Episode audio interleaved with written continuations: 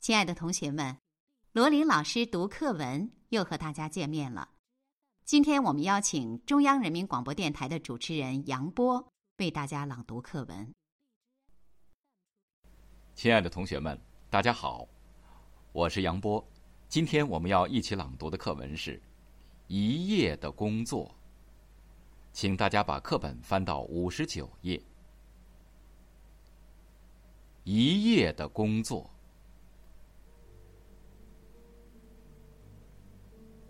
周总理在第一次文代大会上做了报告，《人民文学》杂志要发表这个报告，由我把记录稿做了整理，送给总理审阅。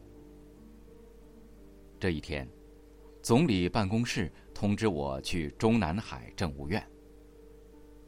我走进总理的办公室，那是一间高大的宫殿式的房子。室内陈设极其简单，一张不大的写字台，两把小转椅，一盏台灯，如此而已。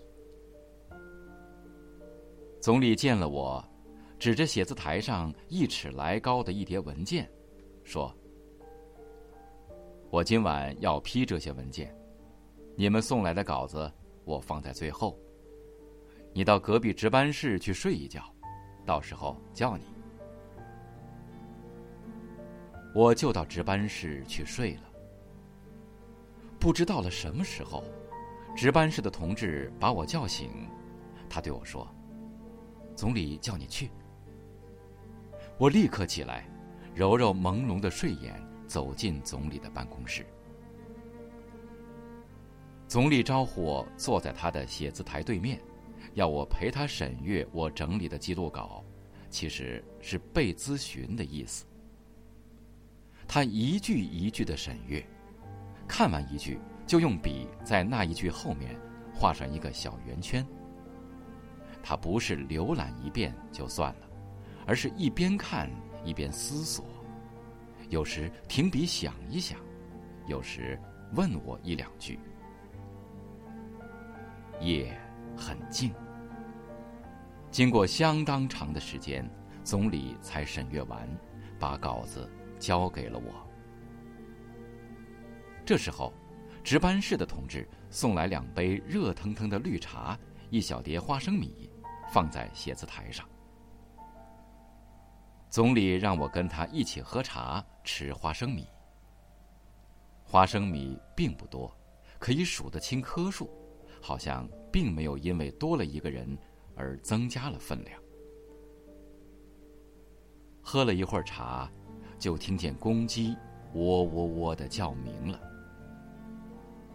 总理站起来对我说：“我要去休息了，上午睡一觉，下午还要参加活动，你也回去睡觉吧。”